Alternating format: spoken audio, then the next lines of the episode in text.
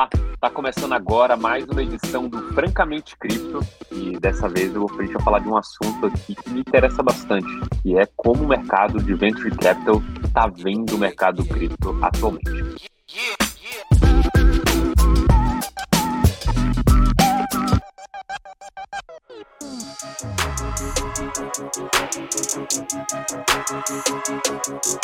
Como sempre, você tem aqui a presença dos meus dois co-hosts, o Luca Benedetti e o Rony Schuster. E aí, Luca, tudo tranquilo com você?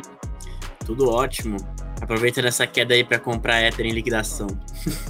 Boa, maravilha. E você, Rony, tá fazendo o que aí? Tá onde? Ah, tô no mesmo movimento do Luca aí, sempre comprando nas quedas e sempre acumulando com DCA. Beleza, queria ter o caixa que vocês têm aí, esse caixa infinito de sempre comprar na queda. Mas um dia eu vou chegar lá, pode ficar tranquilo. Bem, vamos à introdução do, do nosso convidado aqui, o Guilherme Bisoli, ele que tem uma passagem bem interessante por exchanges globais e agora trabalha aí na UFR, Old Fashion Research, que é basicamente aí uma casa de research internacional e também com foco em investimento, mas é, vou deixar ele se apresentar.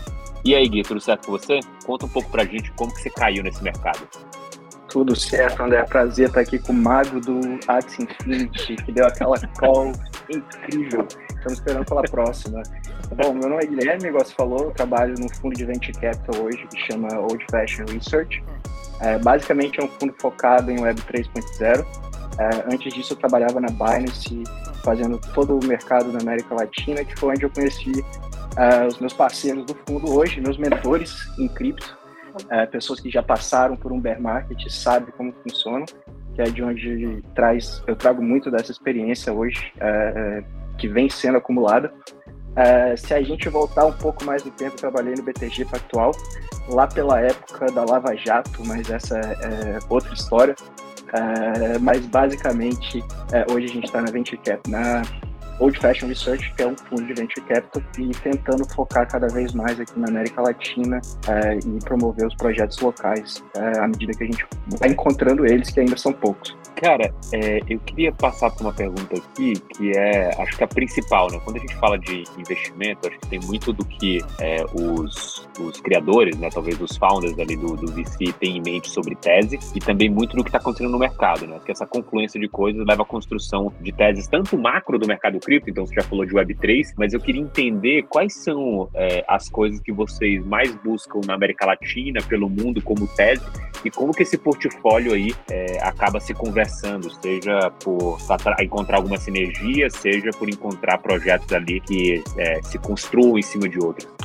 Cara, o objetivo é sempre construir um ecossistema de projetos relacionados. Né? A gente busca fazer isso basicamente através de três formas é, na estratégia de Venture Capital. A primeira seria Venture Capital em si, onde você basicamente faz um ticket pequeno é, e espera para ver como aquele projeto vai é, alavancar ao longo dos anos a gente tenta fazer toda a nossa due diligence é, ou diligência é, e faz uma aposta. A segunda forma seria você é, fazer uma incubação, onde basicamente você pega um projeto desde o começo, ajuda em toda a parte jurídica, posicionamento de mercado, até a listagem do token em si, e aí utilizando esse network que é, vai, vai sendo desenvolvido ao longo de vários projetos.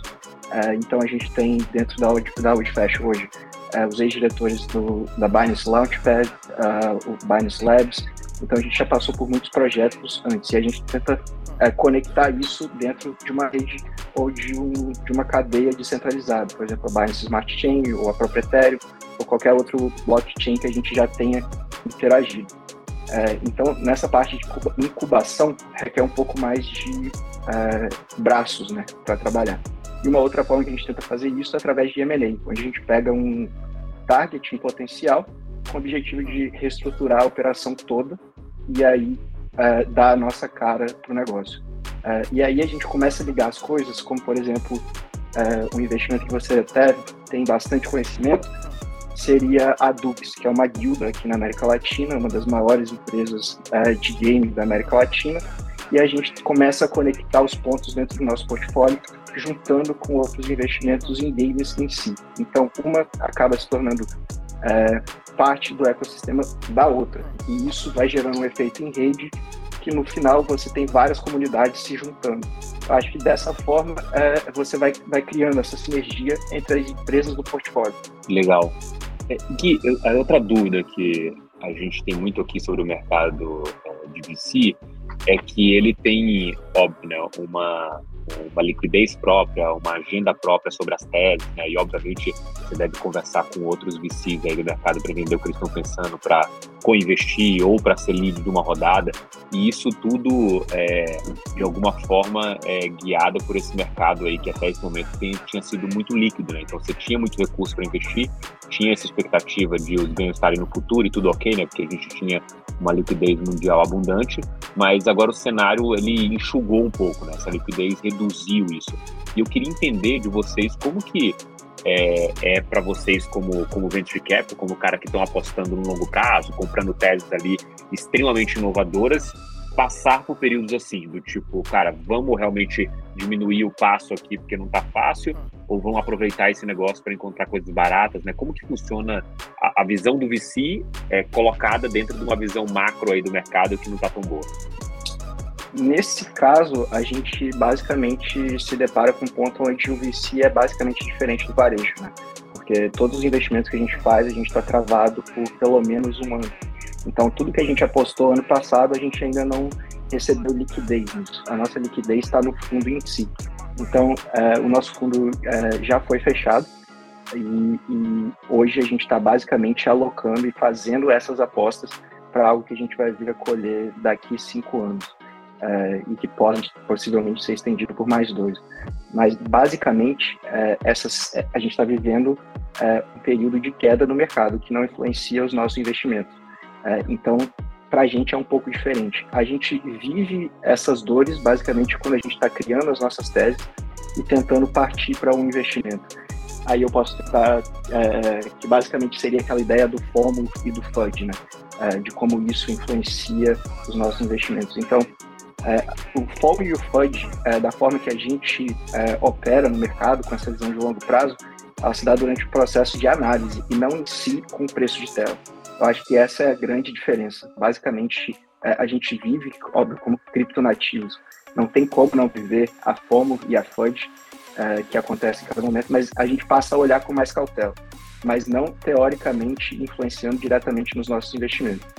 É, queria puxar uma pergunta. Acho que quando a gente fala de VC, e principalmente quando a gente está naquelas rodadas de captação é, mais iniciais, principalmente os seed rounds, os, os round days, etc.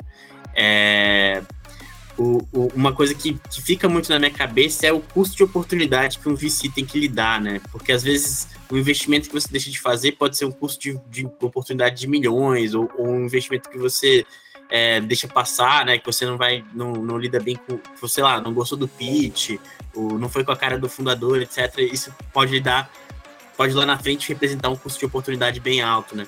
É, eu queria saber do lado de vocês, assim, como é que vocês lidam com essa realidade, é, se vocês já tiveram alguns cases é, de desse tipo de coisa acontecer, né, de de repente deixar passar uma grande oportunidade, ou de ou até mesmo uma grande oportunidade que vocês pegaram lá no início, no seed round, é, que, que foi muito bem sucedido, coisas nesse sentido. Cara, a gente sempre vai é, perder ótimas oportunidades e errar é, projetos que aparentemente são bons. É, então, quando você olha muito pela alocação de VC, você vê muita gente investindo baseado em quem já investiu. É, foi nesse momento que a gente passou a fazer análises mais técnicas é, do, dos processos de investimento e olhando em mais detalhe, é, digamos, o que todos os VCs olham hoje é quem investiu. E o que a gente passou a fazer é olhar o código daquilo ali que está sendo feito é, e é, tentar adequar a nossa tomada de decisão a algo mais tangível. É, então, é, eu acho que essa foi a forma que a gente encontrou de investir de maneira mais racional. É, por volta do meio do ano passado, começou a ter centenas ou milhares de fundos de VC que começaram a, a, surgir e você teve essa inundação de capital no mercado e você tinha, cara, você falava é, às vezes com um dia com um cara que não queria nem falar o nome dele se você não colocasse dinheiro no projeto. Então, uh, basicamente, o que a gente faz é tentar investir de forma mais racional. A gente vai perder sempre uh, algumas oportunidades e errar outras, mas eu acho que isso faz parte do processo. Mas é um investimento de tão alto risco que é, se a gente acerta 2 de 10, já é suficiente para pagar a conta. Basicamente, é, é, essa a nossa ideia.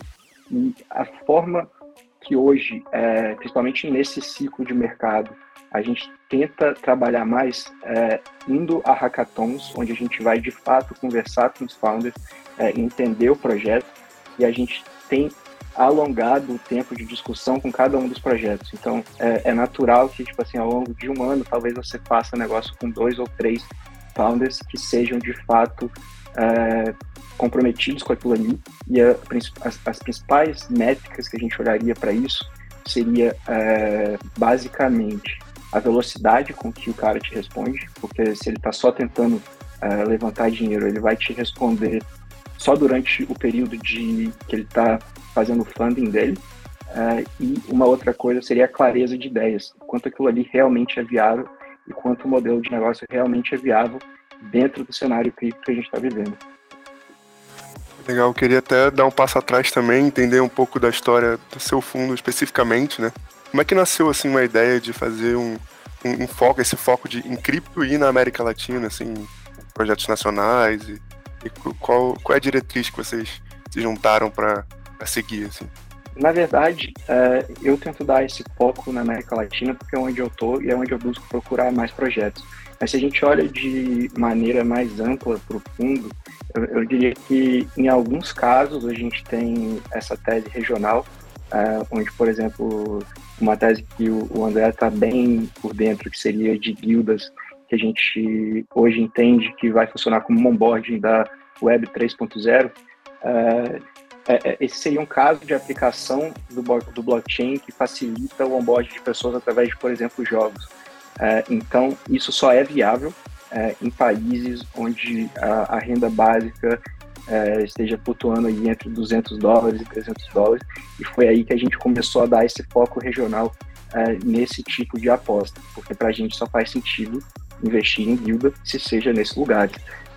senão, basicamente, uma guilda vai passar a ser é, um fundo ou um pseudo fundo de metaverso, como a gente começou a ver a YGG, é, que começou a crescer de maneira desenfreada, é, sem nenhuma estrutura de governança, e hoje a gente vê é, um, um, montante absurdo de capital sendo alocado em uma guilda que basicamente é, não presta nenhuma conta do que está acontecendo e, e, fica difícil, a gente não, não consegue entender a utilidade do token a não ser investir em outros tokens. É, mas, de, de forma geral, fora, fora alguns casos específicos, como Guilda, eu diria que a nossa estratégia está tá basicamente dividida em algumas camadas, tá? É, basicamente na camada de entrada, que aí você tem carteiras e agregadores, como o SafePal e a Nansen, que é uma casa de research e agregação de dados. É, camada de casos mesmo, que seria jogos e NFT. A camada primitiva da Web3 seria comunidade, governança, é, DAO. A camada de infraestrutura, que seria armazenamento, infraestrutura de nodos. E, por último, onde começa a ficar um pouco mais complexo e onde está tendo menos deal, e é onde você vê muito capital indo, seria Layer 1, Layer 2 e algumas bridges que funcionam como pontes entre um blockchain e outro, dentro desse futuro de um universo multi-chain. O Gui, você comentou ali é, algumas teses que a gente até acompanha aqui e muitas delas é, têm seus desafios próprios de entender. Que é, queira você olhe tanto pela inovação específica do que aquilo está trazendo como vertente, ou até especificamente sobre desafios que aquela vertente já consolidada tem. Né? Um exemplo aí, o negócio de blockchain games, play to earn, você precisa encontrar um modelo sustentável que até agora ninguém achou, finanças descentralizadas têm alta reflexividade com o mercado, e isso tudo impõe é, desafios especificamente para quem está investindo é, para o curto prazo. Né? Mas eu queria ouvir você, que já falou aí que tem um período de cinco anos ali em que você vai passar cinco anos entre investir e desinvestir é, nessas, é, nessas empresas, que podem ser postergadas por mais dois anos. Qual que é o ciclo que vocês é, esperam ver? E aí eu estou dizendo olha, eu preciso que esse meu pool de startups aqui que eu invisto precisam ter, é, de alguma forma, sinergia com todas as outras, ou com parte delas, ou com o bloco como um todo, e aí eu vou entender que eu estou construindo valor com o ecossistema inteiro, ou, na verdade, o que vai mandar aqui é se esse negócio é, ele está andando bem ou não do ponto de vista do preço da tela que eu vejo, porque eventualmente vários desses produtos de Web3 vão ter tokens aí e você vai conseguir acompanhar o preço é, momento a momento. Né? Qual que é a visão de vocês de evolução de portfólio para entender que se esse negócio está indo bem ou mal?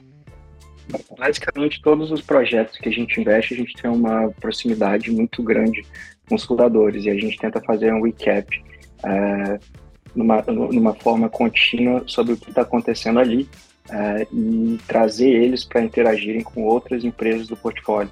Então, basicamente, é, se eu entendi sua pergunta direito, o, o, o que a gente tenta fazer é, é, é criar espaço para que eles possam interagir. Uh, então, por exemplo, a gente tem investimento em Boba Network, que é uma Layer 2 do Ethereum. E aí a gente começa a entender esse ecossistema, e entendendo esse ecossistema, a gente vai buscando projetos que ali dentro fazem sentido e cabem dentro do nosso portfólio. Então, Boba Brewery seria um launchpad dentro desse, desse universo de Boba Network. Então, a gente começa a trazer para dentro da, do nosso portfólio a Boba Brewery. Então, uma vez que a gente começa a entender o caso como um todo, a gente vai adicionando é, é, plays que sejam interessantes dentro, da, dentro daquela estratégia específica como um todo, que nesse caso seria é, Layer 2. Então a gente vai aprofundando a tese dentro do investimento. Então é, a gente começou na parte de games com jogos, com Genopets, é, MetaDerby, que é um projeto que a gente incubou, e aí a gente vai expandindo isso para as guildas. E nesse caso, estão na América Latina e estão na África, que foi onde a gente é, chegou à conclusão que são os principais mercados com capacidade de crescimento dentro desse setor. Então a gente vai expandindo a tese à medida que o mercado vai expandindo em si, porque está tudo sendo construído nesse momento, a gente não sabe o que vai surgir. Né? Não tem como é, criar um portfólio que seja coerente se a gente não se aprofundar dentro de cada tese específica. É, puxando muito desse, desse lado também, né? É, a gente viu que o mercado, durante esse ciclo de alta, ele foi muito puxado pelas narrativas, né? A gente sempre tinha uma narrativa dominante. Lá atrás a gente tinha a narrativa dos games, depois virou uma narrativa mais voltada para layer ones, né? A, as redes Ethereum Killer, etc. E aí, é, essas, essas narrativas elas vão se construindo ao longo do bull market, né? É, eu queria entender de você é, o quanto esse tipo de, de, de, estrutura, de narrativa, de mercado, etc., ele influencia na hora da decisão do, do venture capital, né? Porque é, a gente vê, por exemplo, no, no, na estrutura de mercado do bull market, é muito claro que, que, que, algumas narrativas elas se apresentam ali como vencedores temporários, né? O Axie Infinity foi muito claro nisso com a narrativa de game, você teve todas as Layer Ones com a ascensão da Solana, a ascensão da Avalanche, é, todo esse tipo de coisa. E eu queria saber, assim, se, se vocês que estão num, num, campo um pouquinho mais próximo do desenvolvedor, um pouquinho mais próximo de quem está construindo esse tipo de coisa, se vocês conseguem ter um, um, um uma espécie de, de, prévia das narrativas se construindo, né? Vocês conseguem enxergar esse, esse essa, essa narrativa de fato se montando e tudo mais?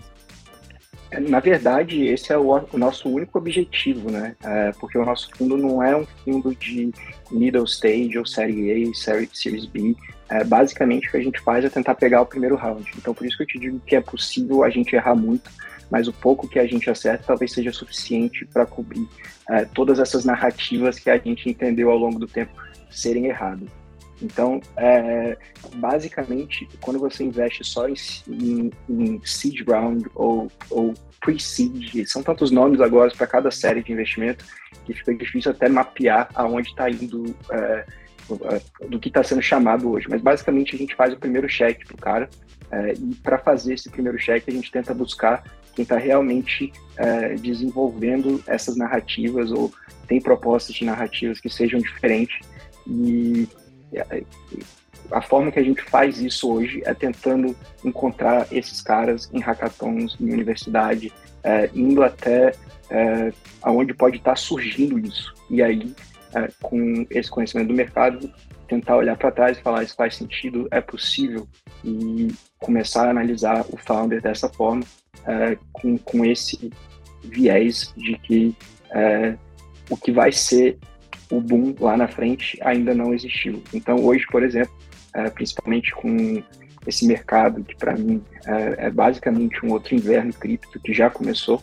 É, a gente está apostando no que vai ser a próxima, no, o próximo diferencial dentro de infraestrutura, porque se, se o mercado for mudar e ele já está mudando é, e a gente for passar por um inverno, a única coisa que vai criar um diferencial gigantesco lá na frente vai ser algo que inove a, a experiência do usuário. Então, basicamente, se você olha para Uniswap, ou se você olha para qualquer DEP, ou, ou, algo que seja útil dentro do, do, blockchain hoje, em 2018 não existia. Então, a gente está tentando entender, é, a gente está passando por inverno? Tudo indica que sim. O que lá na frente vai existir, a gente não sabe, mas a gente sabe que é algo diferente. E é isso que a gente está tentando buscar fazendo os primeiros checks sempre é, para todo investidor, para todo founder que está começando a, a, desenvolver algo novo que ainda não foi visto dentro de cripto. Cara, Gui, bem, bem bacana essa sua visão sobre tipo, a ideia do primeiro cheque, de estar próximo do cara, de conhecer, participar de hackathon, de ver o cara que é o founder. Só que tem uma, uma, um desafio aí, principalmente nesse estágio, que é simplesmente o fato é, do que talvez mais importa nesse ponto, talvez seja a idoneidade do fundador e do cara que você vai incubar, né, para entender se esse cara, sei lá, assim, você não, você não tá num, num ambiente é, da, sei lá, de década de, de 20 ou até de 1800 que você vai prender o cara. Então, assim, se você não achar o cara certo, ele pode simplesmente é, dropar amanhã o projeto e te deixar na mão, porque ele não tem nenhuma obrigação de fato com você, ele pode sumir. E a gente entende que isso em cripto, esses rug pulls, né, esses abandonos de projeto, acaba sendo bem comum. Como que é para vocês, é, é, do, do, ponto de vista prático, de saber que você não está lidando com um cara que vai abandonar, que, é, que vai largar o projeto no meio do negócio e que vai tentar com todo o custo que aquilo dê certo. Né? Como que você seleciona esse cara, já que você é o cara do primeiro cheque? É, basicamente, voltando naquela ideia que eu te falei, que até certo ponto a gente consegue entender a lógica quando a gente olha dentro dessa visão, é, o que, que os fundos fazem? É investir no que outros fundos estão investindo. E isso não é à toa, tá? É porque geralmente é, existe ali uma confiança que foi estabelecida com algum founder. Então você acaba criando, digamos, sindicatos, sindicatos de fundo ou parceiros que investem juntos, onde você acaba encontrando esses founders pessoalmente. É, e é aí que você começa a desenvolver uma relação e um relacionamento onde você entende, pô, esse cara realmente é real, ele entregou em projetos anteriores. Geralmente vem por indicação é, esses cheques que a gente faz. Fica muito difícil você investir se não tiver é, uma experiência prévia. E, e, e, nessa parte eu acho que é onde o nosso fundo especificamente se diferencia, porque a maioria, ou não todas as pessoas que estão no fundo hoje, é, passaram pelo bear market de 2017, 2018. É, a gente teve em contato com todos os founders que a gente investiu até hoje. investir em alguém que não faz parte é, dessa rede de fundadores ou de pessoas que já criaram o projeto antes acaba ficando um pouco difícil. E aí entra realmente isso que você falou, é, de investir em projetos que você não conhece. E, e é um erro que empresas grandes tá, acabam fazendo, porque elas têm tanto capital e precisam dar é, deploy ou é, investir tanto e com tanta frequência como vou te dar um exemplo de nomes, mas não que eles tenham feito algum erro, mas é, Animoca, A16Z, Sequoia, os caras precisam fazer tanto deploy de capital que eles acabam de não ter, por não ter tempo de fazer uma diligência e acabam entrando no modelo meio que Y Combinator, onde eles é, precisam jogar dados para tudo quanto é lado para que algum acerte, e isso vai ser o suficiente. É, basicamente, quando você vê é, projetos ruins recebendo aporte, é porque é tanto capital que acaba chegando dinheiro nele. É, mas isso acaba, o mercado acaba mudando quando você entra num ciclo igual que a gente está vivendo. Ninguém vai ficar gastando tempo tentando vender uma mentira se o cara está construindo durante um bear market. Então acaba que nesse período é quando você acaba encontrando é, founders com é, mais seriedade e sinceramente nas últimas três semanas a qualidade dos projetos que a gente tem olhado aumentou drasticamente. E acredito que a qualidade vai continuar aumentando é, à medida que o mercado vai passando por essa fase. E é, e acaba sendo até estranho, porque a qualidade dos projetos está é, inversamente correlacionada com o momento de mercado que a gente está vivendo. Minha pergunta ia ser muito nesse, nesse sentido, né? O, o, uma coisa que a gente percebe da nossa parte do research mesmo é que durante um bull market você tem muito ruído, né? Você tem muito muita gente querendo te vender o token, muito shield, muito muito tudo ao mesmo tempo, né? Você não consegue filtrar muito bem quais são os bons projetos.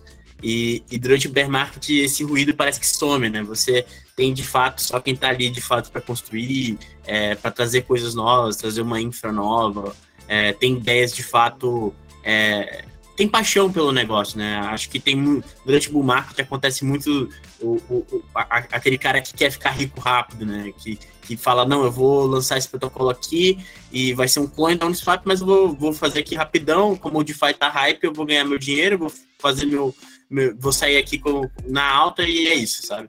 É, e, e, no bear market eu acho que esse tipo de coisa diminui, né?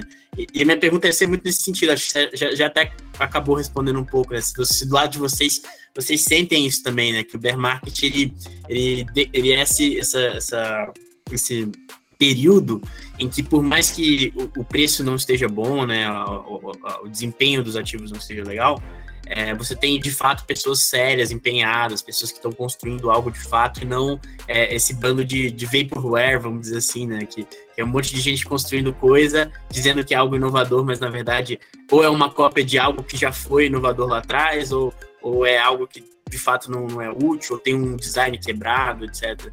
É, e acho que você já, já, acabou respondendo bastante dessa pergunta, mas, mas se tiver mais algum comentário em relação a isso, seria muito legal ouvir. No market todo mundo é gênio, né? É, fica difícil achar alguém que não acerta a mão aí e, e faz seus mil por cento. Então, é, todo joguinho que começou a surgir aí estava fazendo, sei lá, mil, mil por cento, três mil por cento. É, até, até vi uma propaganda no Instagram outro dia, Mafagafos. É, é, eu não sei o que é, mas é, já chegou até mim através do meu cunhado também. Provavelmente viu no Instagram, é, não sei. Mas, é, enfim, no bull market é muito fácil você acertar. Né? Eu acho que agora a gente começa a entender melhor e eu acho que com a experiência que todo mundo, né, está começando a desenvolver de entender que realmente tem uma política monetária dentro do lançamento de cada token é, e como isso vai influenciar o preço de tela, a gente começa a tentar é, chegar num nível mais maduro da indústria, onde você consegue ver que, por exemplo, uh, 99% da alocação de um projeto está na mão dos fundadores. E aí você já começa a pensar o que, que esses caras vão fazer. É, ou aí é, talvez entre um pouco até da lógica da pirâmide, né? Eu, vai dar certo enquanto o cara segurar o token dele, mas qual vai ser o momento que ele vai deixar de segurar o token dele e jogar na cabeça do varejo?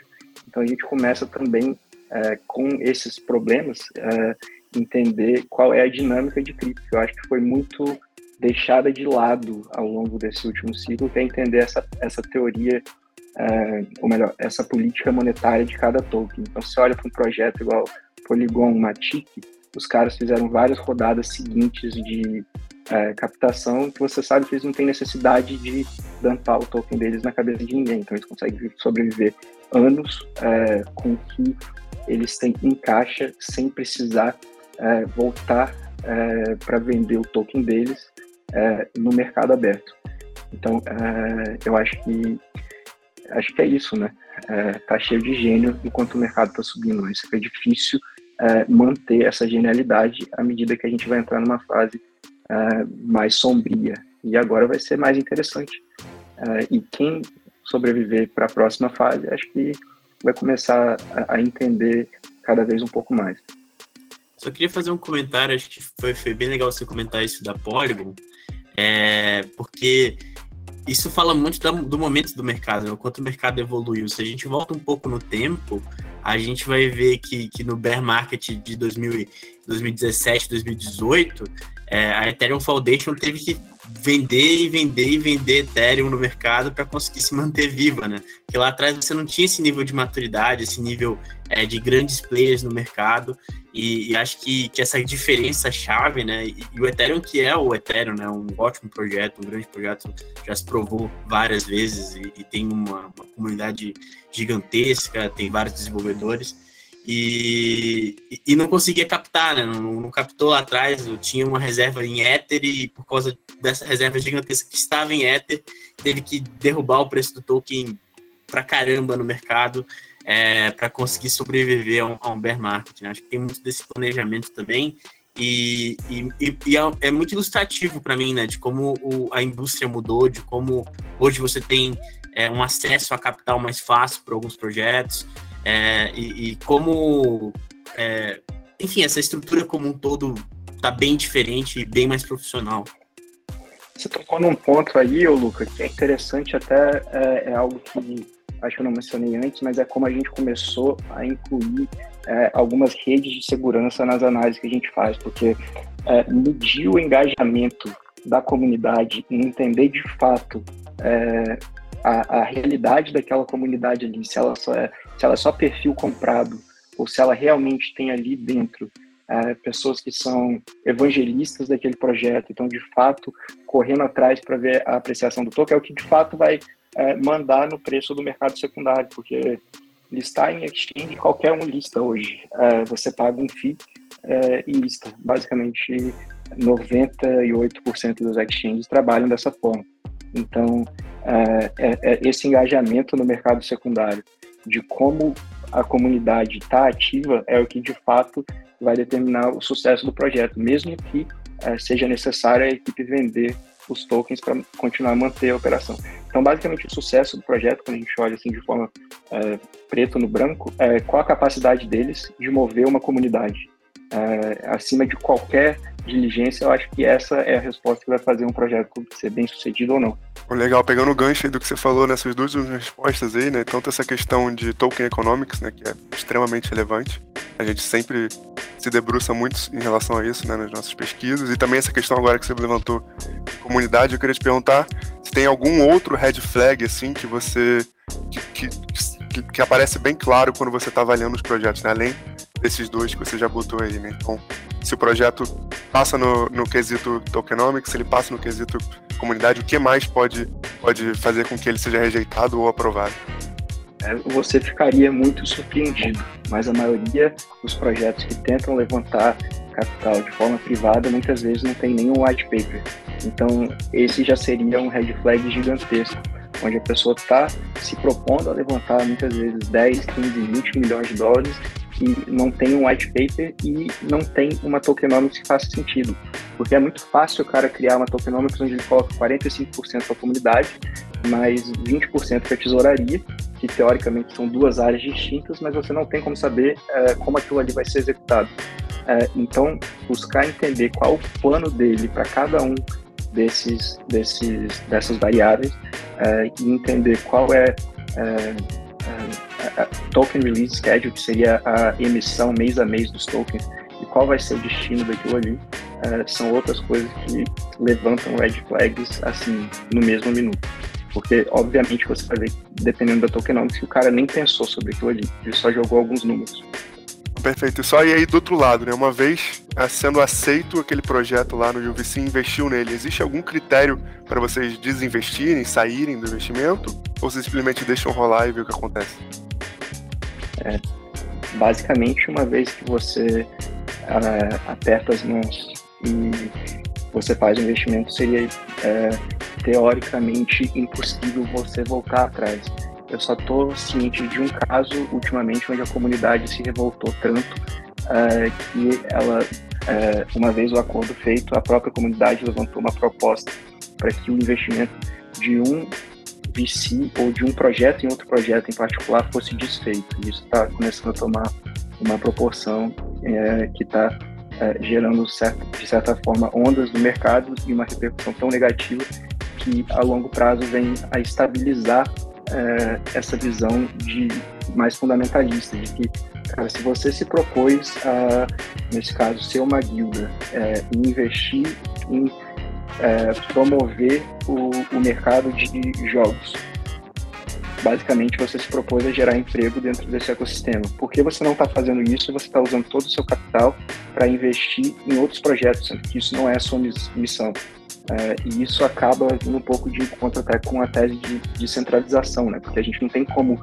É, é, uma vez que o projeto levanta dinheiro, ele não tem um mandato específico ou não tem é, uma comissão de valores imobiliários que vai regular ele ou ver se ele está agindo de forma certa. Então, é, aí entra parte do nosso risco, né? Uma vez que foi investido, a gente não tem como voltar atrás. O que a gente tem como fazer é escalonar o nosso investimento e colocar alguns critérios para que a gente aumente a nossa posição à medida que certos KPIs ou que certas métricas sejam atingidas. Então, por isso a gente faz muitas vezes um cheque pequeno e vai aumentando a posição dentro daquele investimento à medida que esses targets são atingidos. Mas você é, retomar o investimento ou, ou pedir reembolso, não existe um PROCON que ajuda a gente a fazer isso, não. Beleza. É, Gui, maravilha é, depoimento. Antes de a gente encerrar aqui e partir para a mineração da semana, cara, é, eu, assim, o nosso ouvinte, a gente também é sedento por, pela aquela diquinha, né? Aquele negócio que você está olhando ali, que está debruçado e vendo com bons olhos. Seja isso como vertente, né? É, então, puta, acredito muito na tese de finanças descentralizadas como um todo, seja ativo específico ou projeto específico, né? Tem alguma coisa que você tem olhado aí, tanto do ponto de vista o que, que vai ser a próxima narrativa do próximo ciclo, quanto o que, que você acha que pode se desenvolver bem ainda no bear market e ter um futuro brilhante aí no momento de alta? O que, que você tem pra gente?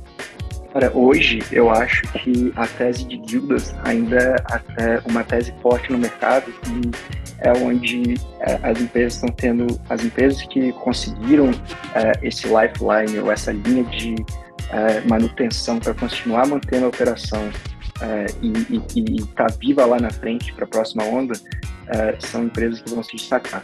Então, basicamente, especialmente para o público brasileiro e é, tendo em vista é, o Brasil dentro dessa tese global que eu te falei, com um salário mínimo por volta de 200 a 300 dólares, eu diria que a Guilda é provavelmente um, um, um setor que ainda vai crescer muito, porque ele, ele consegue se adequar muito mais rápido do que um jogo, porque um jogo ou você acerta ou você perde. A guilda consegue monetizar o capital dela e os ativos, nesse caso são NFTs, para cada ciclo do mercado ou tirar a mão à medida que isso seja preciso uh, e mantendo assim uma operação que seja basicamente como uma empresa de fato uh, e retorne, no caso, para dar uh, essa premissa, desde que ela haja de forma correta é, e não como umas guildas que viraram fundos de investimento, onde o, o holder do token não tem nenhum incentivo. Então, eu ficaria bastante de olho em uma guilda é, que fizesse o, esse play de jogos em mercados emergentes, como o Brasil, de fato. É, esse seria o setor que eu prestaria bastante atenção. Cara, maravilha aí. E agora, realmente, antes de terminar, queria que você desse aí a mineração da semana pra gente. O texto que você separou aí pra o pessoal ouvinte aí. Ô Rony, você separou alguma coisa aí? Separei sim, então eu peguei agora o texto que o Guilherme acabou de falar, né, que é a questão do, da proposta de governança da Merit Circle, criticando um pouco da posição aí da YGG, né, que é uma das maiores guildas do mundo, se não for a maior já.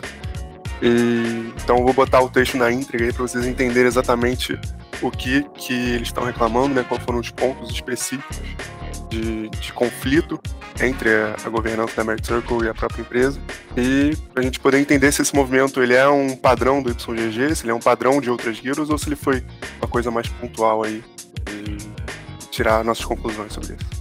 Boa. Maravilha. Bom, você que ouviu aí, obrigado pelo seu tempo, foi muito bom papo. Obrigado, é, Gui, pela, pela conversa. Sempre muito é, legal ver a visão de outros players do mercado. Obrigado você também, Rony e Luca, que me ajudaram aqui nessa conversa. E, obviamente, a gente se ouve aí e conversa na próxima semana com você. Um abração a todo mundo e até semana que vem.